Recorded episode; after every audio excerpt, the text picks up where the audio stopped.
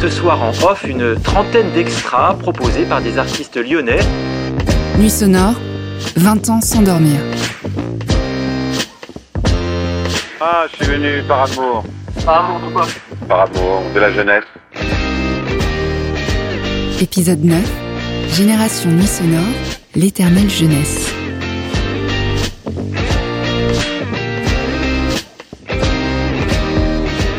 « 20 ans, c'est toute une histoire. C'est un changement de génération, un changement de monde. Tout a changé en 20 ans. Le public, lui, a toujours 20 ans, ou presque. Car une partie des pionniers restent sur le pont et deviennent parfois des passeurs. Ainsi, les générations se croisent et se télescopent avec elles la grande histoire de la musique, les racines de la techno, cette fameuse ultime épopée musicale du XXe siècle et l'émergence, la diversité, le futur.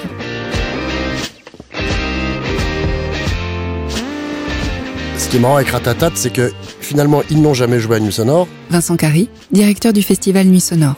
Et en même temps, il, il raconte un petit bout de l'histoire de ce festival parce que assez vite après la naissance du festival, on crée euh, un truc qui s'appelle Éco Sonore, qui est en fait un cycle de rendez-vous, à peu près 10, 12 rendez-vous par an, qui viennent finalement rythmer ce qui se passe entre deux éditions du festival. Parce que il y a le festival, il se termine, euh, et puis on dit au revoir à tout le monde pendant un an.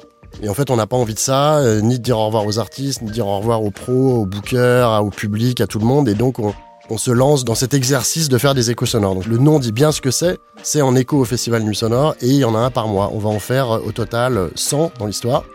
74 dans un lieu à Lyon qui s'appelle la plateforme et 26 ailleurs dans plein de contextes différents. Et cette série d'échos sonores donnera naissance plus tard à un club, à un lieu physique. Ça, c'était comme une sorte de club hors les murs, entre guillemets. Et puis ça va devenir ensuite le, sucre.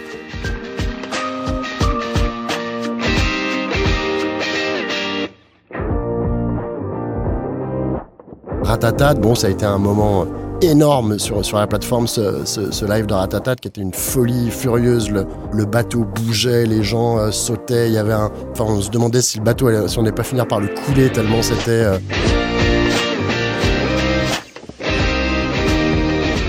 Moi, j'ai appris le métier vraiment de programmation à, à pendant ces échos sonores, hein, puisque quand j'ai. Pierre-Marie Houlion, membre de la direction artistique du festival. Quand j'ai commencé à Artifarty, je ne travaillais pas forcément euh, spécifiquement sur le sujet de la programmation musicale, mais plus euh, euh, art numérique. C'est drôle parce que c'était aussi un endroit de bataille générationnelle. La musique, c'est assez jeuniste et c'est vrai que moi, j'arrivais avec euh, 10 ans d'écart par rapport aux, aux, programmateurs, avec euh, une envie de faire autre chose que euh, soit de la techno que proposait ou la house que proposait José ou ce que proposait Violaine, qui était plus une culture de rock indé et d'expérimentation. Et je suis arrivé plus avec ce côté euh, hip-hop, on va dire, plus euh, cette culture-là. Et Ratatat en, fait partie un peu parce que c'est un mélange entre hip-hop et musique électronique.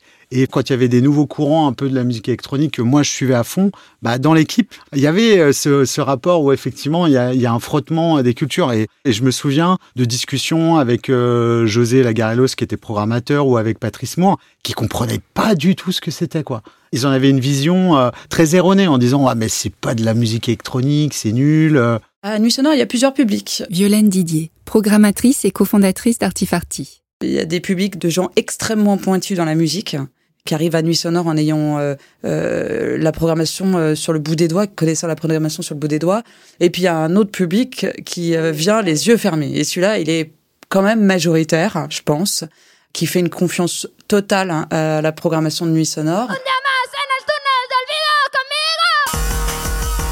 Ça me fait penser à 2022. Laurent Bigarella, responsable adjoint du pôle idée d'Artifarty. Où euh, Ascendant Vierge a été programmé et on a vu des hordes de jeunes. Je me souviens, j'étais à la maison We Are Europe et on voyait ce jour-là particulièrement énormément de jeunes de, je sais pas, entre 18, euh, moins de 25 qui étaient là spécifiquement pour Ascendant Vierge. Et c'est ça, en fait, c'est un groupe justement qui hybride énormément. Et peut-être pas le même jour je sais plus il y avait Daniel Arle aussi qui a joué. Là c'est toute cette nouvelle scène hyper pop qui est dans l'hybridation totale. C'est des espèces d'eurodance mixé à de la trance. Et, là aussi cette nouvelle scène qui parle beaucoup à la jeunesse. Et parfois il y a effectivement ces écarts générationnels entre les aspirations de, des, plus jeunes et puis les, pratiques d'autres générations.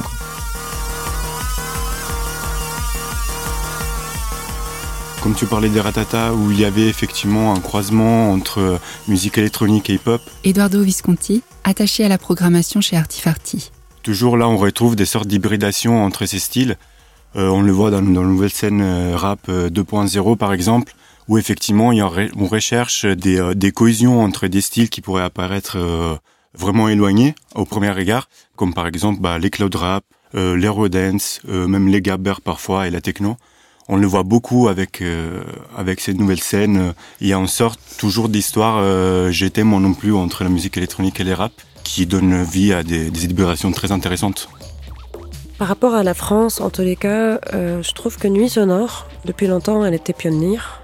pionnier, je peux me dire. Dina Abdelwahed, artiste musicienne.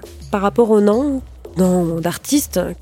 Il y a des artistes que j'aime beaucoup qui font de la musique un peu avant-gardiste, euh, club, comme par exemple Tsuzing, que j'ai vu son nom en Europe depuis très longtemps, à Berlin, euh, Utrecht, Cracovie. Il a fallu quand même dix ans pour que ça soit en France, et grâce à Nuit Sonore en fait, qui ont confiance en eux pour ramener des gens euh, qu'ils ont réussi ailleurs, en France, avant tout le monde. Et il faut les, les faire amener plusieurs fois à Nuit Sonore pour qu'on arrive à les voir programmés dans d'autres festivals conventionnels euh, en été euh, en France. Quand on est dans ce format festival comme ça, bon, forcément, on est euh, attentif à ce que pensent les jeunes générations, même à ce qu'elles souhaitent, au rapport qu'elles ont à la, à la fête, etc. Et ce qui a permis aussi que le festival et, puis euh, European Lab, euh, ou plus tard le lieu culturel, le club que nous a créé, de rester aussi au contact de ces générations, c'est aussi que les équipes de programmation ont été en permanence renouvelées. C'est-à-dire qu'il y a aussi euh, des personnes, j'allais dire, les fondateurs ont vieilli, les programmateurs sont toujours 25 ans. bah oui, Eduardo, t'as quel âge toi aujourd'hui bah, J'aimerais bien avoir 25 ans. Dans un métier de programmateur, euh, comme je disais, on arrive euh, avec sa culture générationnelle. Quand on est jeune, on a voilà toute son adolescence, on a intégré euh, des codes culturels. donc c'est difficile après en grandissant d'avoir ce second souffle. Mais je pense que dans Nuit Sonore, on a toujours veillé à ce qu'il y ait quand même une représentation générationnelle et qui ait une écoute de la jeunesse. Et notre défi, et on essaye de le relever encore aujourd'hui, même face aux incompréhensions de on sait qu'on doit faire des concessions aussi, puisqu'on a, on a, voilà, on n'a pas ces codes. Mais euh, je pense qu'on a aussi un rôle de médiation, de passeur, d'expliquer un peu l'histoire des musiques électroniques. Je pense que ça fait partie vraiment du, sujet. Alors, on parlait de panorama des musiques électroniques, mais à un moment, on, s'est vraiment accordé à amener des, figures historiques pour que aussi la jeunesse comprenne euh, d'où ça vient, euh, les origines et où, dans quel contexte on est aujourd'hui et comment ce contexte a été créé. Je pense que ça a été un élément euh, assez... Euh, Chloé Krempf, ancienne directrice de la communication d'Artifarty. Assez différenciant en fait de, de Artifarty, de pas forcément faire jouer des gens qui avaient euh, le vent en poupe et qui pouvaient disparaître et avoir aussi cette, cette observation et cette maturité, mais plutôt de valoriser ce qui a fait l'ADN, l'histoire des cultures électroniques et aussi de parier sur euh, l'émergence, sur des choses en fait qui pouvaient euh, sentir, ressentir aussi bien au niveau local, beaucoup au niveau local, mais aussi au niveau régional et, national. Beaucoup de festivals dans lesquels je joue euh, ont une programmation qui est que du headliner. Jennifer Cardini, DJ productrice. Et il n'y a pas vraiment de découverte, on n'ouvre pas vraiment la porte aux jeunes. Et ça, c'est quand même quelque chose qui est remarquable chez, chez Nuit Sonore et qui rend Nuit Sonore euh, aussi unique, tu vois. Et ça, c'est moi, c'est quelque chose dont je suis, très fier. Je trouve que c'est vraiment, je suis fier que, que ce festival français fasse ça. Dans les trois quarts des festivals, même 90% des festivals ne font pas ça. Je pense qu'il y, a, un devoir euh, des artistes qui sont dans ma position d'ouvrir la porte et d'essayer euh, de pérenniser le futur de la musique électronique quand tu vois, surtout après Covid, que beaucoup de clubs ferment, et qu'il y a quand même beaucoup de précarité aussi. C'est important, je pense, pour les acteurs euh, connus et qui ont une voix euh, qu'on écoute, de prendre des positions en ouvrant, euh, en donnant des slots à, à, des jeunes artistes, à des artistes émergents. On est une communauté, c'est une scène, on est, on est une communauté. Qu'est-ce qu'on offre en tant que communauté? Et moi, ça, c'est vraiment des questions qui me, que je me pose en ce moment parce que j'ai l'impression que hum, par moment, beaucoup de festivals, beaucoup de programmateurs juste sont assez confortables et ça tourne un peu en rond. On voit les mêmes artistes partout. Et c'est pour ça que j'affectionne particulièrement Nuit Sonore parce que ça prouve aussi qu'en prenant des risques, ça veut pas dire qu'on va pas vendre de tickets ou euh, c'est possible quoi. Dès le début en fait de Nuit Sonore, quand on démarre en 2003, c'est déjà cette question en fait, puisque la techno reste quand même une culture encore relativement jeune et elle est encore amplement euh, contestée par les générations d'avant qui sont majoritairement encore, on va dire, dans le rock pour, pour faire court. Et euh, il y a encore une défiance, même je me souviens même de certaines équipes techniques, de certains lieux d'accueil, etc. Une défiance quand même majeure. Et j'allais dire, ce petit cycle de, de, défiance générationnelle, il est presque interminable, mais en même temps, il est relativement sain. C'est-à-dire qu'il montre aussi une vitalité. Dans mon souvenir, le, ce qu'on amenait vraiment avec Nuit Sonore à l'époque, c'était... Euh... Frédéric Joly, co-directrice d'Artifarty. D'abord d'occuper un espace qui était complètement vide, c'est-à-dire que euh, les musiques électroniques, euh, c'était... Enfin voilà, on, on l'a dit à plusieurs reprises, mais c'était d'apporter euh, quelque chose dans une ville globalement plutôt éteinte, d'apporter une ambiance, d'apporter voilà quelque chose, une dynamique. Il n'y avait pas de futur dans notre existence, ça, je pense que c'est plus lié à l'âge, c'est-à-dire qu'on s'est, on se projetait très peu en fait mais avoir euh, le, courage et, euh, et plutôt l'inconscience et l'insouciance de faire ce qu'on a fait, euh, alors que maintenant les jeunes de cet âge-là sont plutôt en panique totale de réussir à vivre rapidement de leur profession. Nous, on s'est absolument pas posé cette question-là et je pense que c'était quand même lié à l'époque. Au moment où on a lancé Nuit Sonore Tanger, on a été aussi obligé de, de réapprendre à s'adapter à un nouveau contexte euh, social, culturel, etc. Aller chercher le public là où il était, donc plutôt dans l'espace public, à essayer de faire venir des filles. Enfin, d'un coup, même sur les esthétiques, etc. Ça, ça, je crois, quand même euh, reposé un certain nombre de fondamentaux. C'est-à-dire qu'on s'est reposé plein de questions qu'on se posait plus et qui, euh, moi, à mon sens, a vraiment, vraiment beaucoup euh, laissé de traces sur ce que Nuit Sonore est devenu après. Aussi bien dans la format de programmation, dans les, dans les groupes que vous avez identifiés, dans les esthétiques, que même dans nos, dans nos prises de position, dans nos engagements bah D'abord, je crois qu'on s'est euh, tous un peu professionnalisés. TLM, journal télévisé, mai 2004. Parce que c'est une équipe qui est euh, très jeune, hein, globalement. Euh, on a appris énormément de choses, évidemment, l'année dernière. Euh, je crois qu'on a, on a pas mal progressé cette année sur la, sur la diffusion et la promo de ce festival dans toute la France. C'est euh, un boulot qui est énorme, dans, qui a une, vraiment une, une, des énormes tâches de ce, de ce montage, d'aller faire la promo de ce festival partout. Artifarty a quand même un, parti pris euh, qui est cette logique d'essayer euh, de, fabriquer des outils, de consolider une boîte à outils au service de ces émergences et euh, de ces générations. Donc ils vont bah, du modeste studio de podcast dans lequel on se trouve jusqu'à des programmes de formation. C'est un point clé de la transmission, de l'accompagnement et de, donner les bons outils. Mais aussi évidemment dans cette boîte à outils il y a des scènes, donc la possibilité d'exposer des propositions artistiques nouvelles. Euh, dans cette boîte à outils, il y a la capacité à prendre des risques euh, économiques parce que qui dit émergence dit euh, toute la problématique économique qui va avec. C'est-à-dire comment est-ce qu'on défend l'émergence? Bah, C'est parfois plus compliqué que de défendre des artistes plus aboutis. L'édition de, de, cette année en est le symbole le plus éclatant. On a Romain Lalex, directeur du Centre national de la musique. Tous les gens de cette musique qui sont représentés à Nuit Sonore et on a aussi toutes les générations d'artistes. Euh, et j'ai eu euh, le grand plaisir au cours des hum, précédentes éditions, à la fois de découvrir des artistes incroyables qui sont nés ici, euh, qui se sont développés grâce à ce festival et qui l'ont fait souvent sous la tutelle ou en tout cas encouragés euh, par des artistes majeurs déjà confirmés avec une forme de compagnonnage, de transmission qui, qui, vraiment, pour moi, est un des, une des spécificités de ce festival. J'ai eu ma résidence au, au sucre. Anita, DJ productrice. Et euh, ils m'ont fait confiance, euh, toute l'équipe du sucre, et j'ai tissé une belle relation avec eux et avec le public du coup euh, lyonnais, puisqu'ils m'ont suivi sur toutes euh, mes propositions euh, durant cette euh, résidence. Du coup, j'ai une, une, belle relation avec ce public qui est un public d'avertis et de connaisseurs, puisque les nuits sonores sont là depuis 20 ans. Pour moi, c'était quelque chose à, cocher dans ma carrière d'artiste. J'imagine que d'autres artistes aussi ça aide toujours de voir que quand tu as joué au Nu Sonore, c'est que tu as quand même une certaine notoriété, une certaine. Euh... Oui, ça m'a aidé à développer ma carrière d'artiste. a à cœur de travailler avec des structures émergentes qui sont parfois au début de leur projet, qui sont pas structurées, à qui on propose cette boîte à outils justement.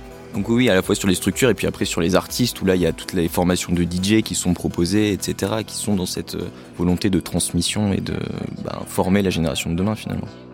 Forcément, aujourd'hui, euh, avec plusieurs festivals. Pierre Zemet, directeur artistique d'Artifarty. Un club, euh, une multitude de projets. On perd des fois un peu ce, ce côté do it yourself et travailler avec des collectifs nous nous nous permet de voilà de, de repartir sur euh, sur ces bases, de retrouver les les valeurs de de cette façon de travailler dans cette scène. Ça permet aussi nous, en tant que programmateurs, de nous sortir de notre zone de confort.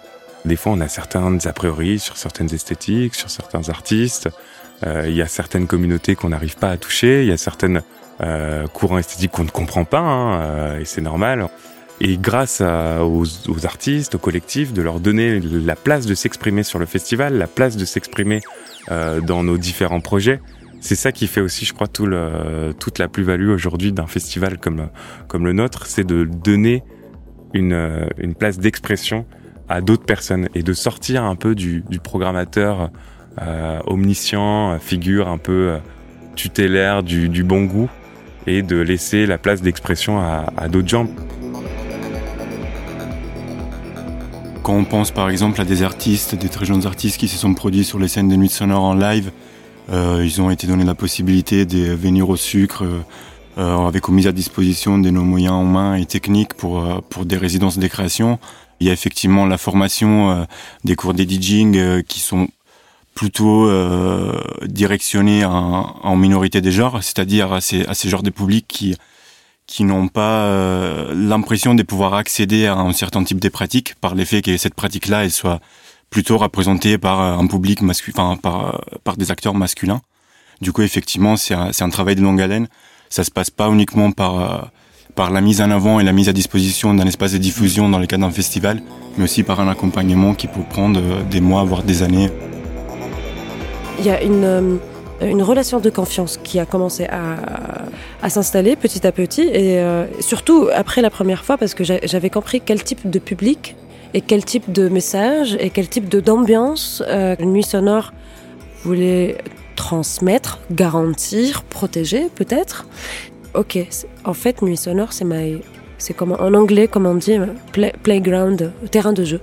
En fait, euh, on peut prendre des risques ici, on peut essayer de, des choses nouvelles et tout ça, parce que voilà, le public, euh, c'est un public qui a l'habitude, fidèle, pas très superficiel, euh, très content d'être là.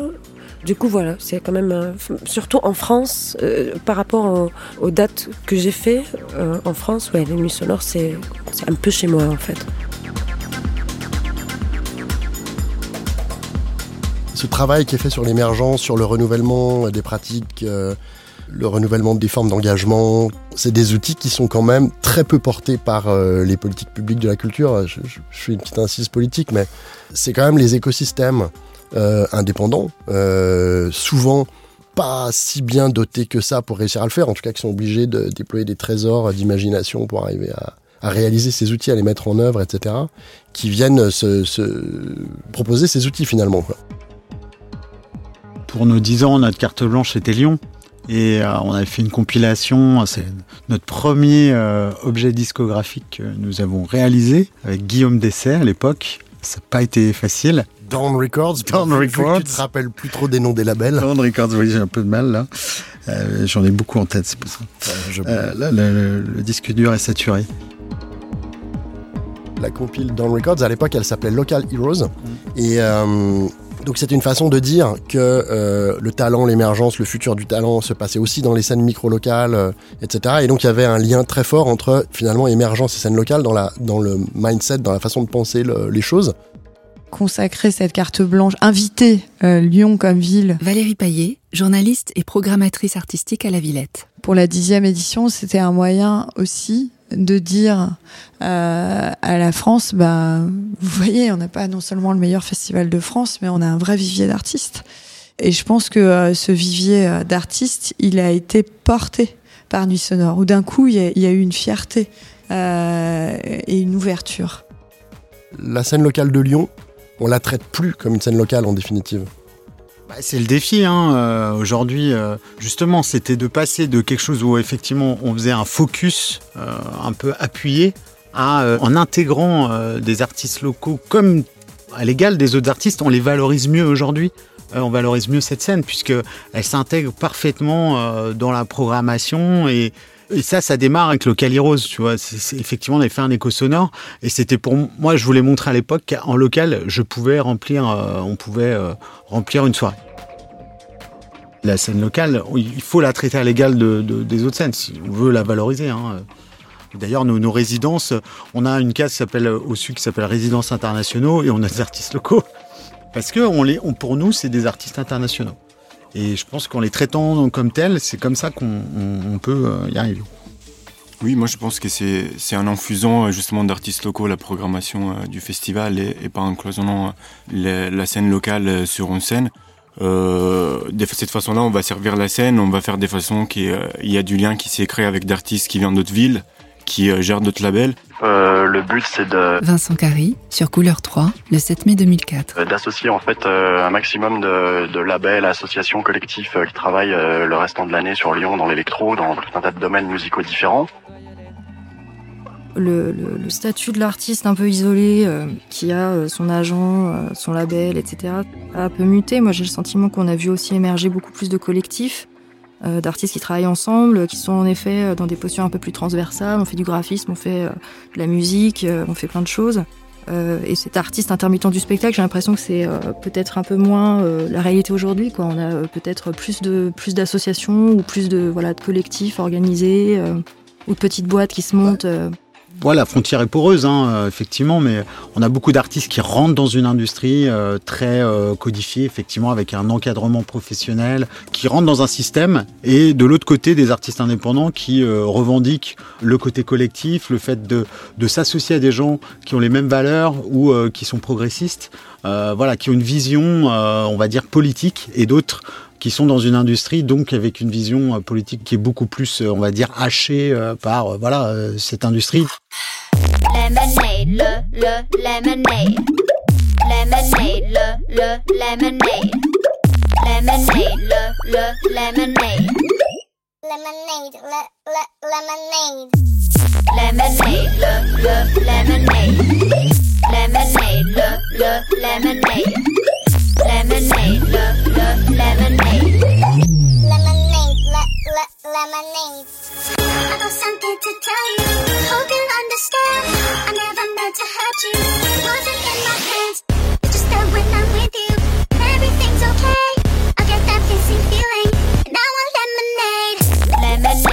Le choix de cet artiste, il est, il est bon.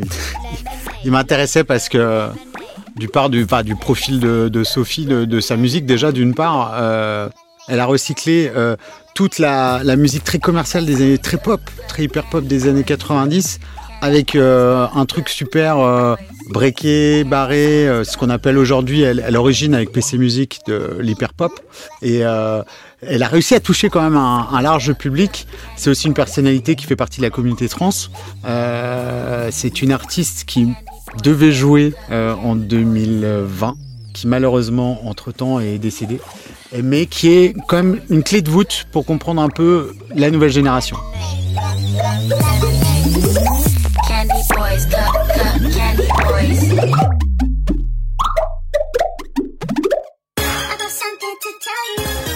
C'est à la fois euh, ce côté Hello Kitty et Aphex Twin en même temps, mais c'est sa musique, c'est une bonne façon de comprendre ça. Euh, on a eu Daniel Elarle par exemple. C'est à la fois des bisounours et à la fois c'est hardcore. Et ça représente bien euh, ce contexte euh, culturel, social qui est très tendu quand même. Hein. La tension, la violence et à la fois cette envie d'être dans un monde un peu édulcoré. Et donc nous, euh, en programmation, on doit, on, amène ces artistes émergents et c'est ce qui nous présente aujourd'hui. C'est un monde à la fois chaotique et bisounours. C'est une telle hybridation de, de, de plein de genres quoi que c'est c'est très caractéristique aussi d'une époque où les je pense les nouvelles générations euh, même un rapport à la au contexte politique économique où il y a un super article dans la revue Audimat euh, là-dessus là sur euh, justement le l'hyperpop qui explique ça mais un rapport même au le post-capitalisme et tout enfin où on, reprend des, espèces de, formules bah, de ce qu'on appelait la musique très commerciale finalement. Et en fait on se la réapproprie en y injectant des trucs très underground quoi. Et ça fait cette espèce de mélange qui est ouais je sais pas enfin il y a, il y a toute une scène autour de ça des, des, des artistes sur SoundCloud qui ont des des milliers et des milliers d'abonnés quoi et qui sont des bedroom producers quoi et qui, qui s'adressent vraiment et les nouvelles générations sont à fond fond là-dedans quoi. J'avais une, une trentaine d'années. J'allais acheter des 45 tours dans une boutique qui les importait. Jackie Berroyer, acteur et fidèle du festival. Eh bien, à ce moment-là, ayant euh, la trentaine ou un peu plus, je me sentais un peu mal à l'aise parce que je voyais que le public avait 20 ans. Et je me disais, euh, peut-être qu'ils me prennent pour un flic. Jusqu'à aujourd'hui, d'ailleurs, je vais au concert absolument sans gêne. Je, je me fous pas mal qu'ils me prennent pour le concierge ou, ou qui que ce soit. Et puis en plus, les temps ont changé. Un peu comme euh, les, les rockers des, des années 60, de l'après-guerre et tout ça sont, euh, ont maintenant 80 ballets. euh, bah, leur public aussi. Il y a des gens euh, qui ont la cinquantaine et pour qui ça a été l'électro, leur musique. Ça n'a pas été Elvis Presley ou les Rolling Stones. Alors je pense que c'est aussi Mathilde Carry-Servet, lycéenne. une sensation que permettent les, les concerts dans l'ensemble parce qu'on se retrouve euh, au milieu de gens qui écoutent la même chose que nous ou qui sont là pour les mêmes raisons que nous et du coup forcément bah, ça, ça aide à se sentir euh, à l'aise, à sa place, etc. Mais euh, je pense que c'est une réussite euh, pour le coup du festival d'avoir réussi à être plutôt transgénérationnel. Mes parents, ils m'ont emmenée à Mini Sonore quand j'étais plus petite. Romane Corlin, étudiante. Euh, J'entendais parler de Nuit Sonore parce que ils y sont, je pense, toujours allés, eux. Et ils avaient sans doute le goût de nous faire découvrir euh, à nous plus petits euh, ce que c'était qu'une ambiance de festival. euh, parce que je pense pas qu'il y ait une offre euh, si importante que ça pour les enfants. La première mini sonore que j'ai faite, c'était à la piscine du Rhône. Et pour le coup, j'ai des souvenirs très plutôt nets alors que je devais être petite. C'était Pedro Winter euh, qui mixait. Et c'était assez marrant parce qu'il était euh, déguisé en dinosaure. Il avait un, costume de dinosaure gonflable. Donc euh, il s'était très bien adapté à son public. Et euh, il faisait très beau. Et c'était marrant parce que du coup, les parents, étaient hyper contents de nous y emmener pour nous faire un petit peu découvrir aussi ce pourquoi ils sortaient, ce qu'ils aimaient dans cette musique-là aussi. Bon, j'ai plein de souvenirs incroyables de mini sonore. euh, quel bonheur de voilà de donner le sourire aux enfants et de les sortir de leur euh, quotidien. Ça, c'était aussi un gros challenge sur mini sonore, hein, de faire euh, tout ce qu'ils font pas d'habitude. hein. Écrire sur les murs, casser le décor ou j'en sais rien. Enfin voilà, on a un peu tout testé pour qu'ils pour qu'ils se sentent. ils ont ils ont pas une voiture quand même. hein, le truc qui, est strictement interdit à la maison. Donc voilà, on a vraiment tout fait pour qu'ils se sentent déconnectés euh, de leur quotidien.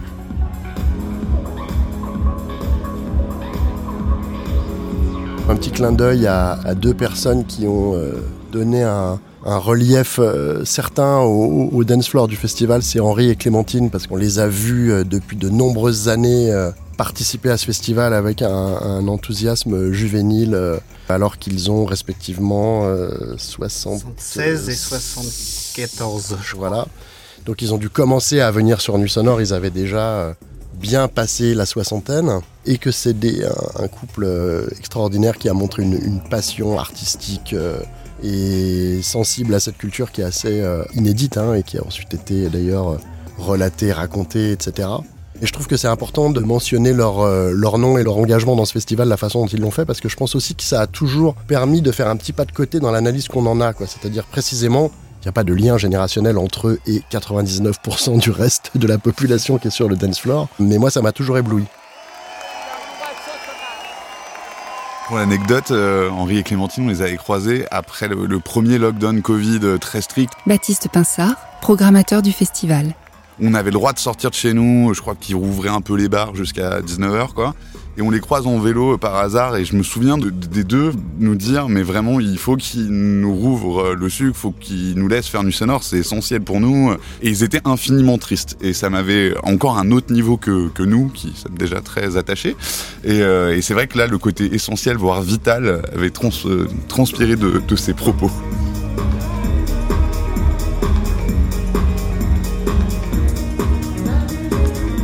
J'ai été, euh, j'ai été saisi par euh, Patrick Boucheron, historien et festivalier. à la fois l'ampleur, la grandeur des, des bâtiments euh, investis, et puis, bon, c'était le début de la soirée, mais quand même, je dirais le, le calme, les circulations, l'organisation et la parole. Voilà, c'est ça surtout qui m'a frappé.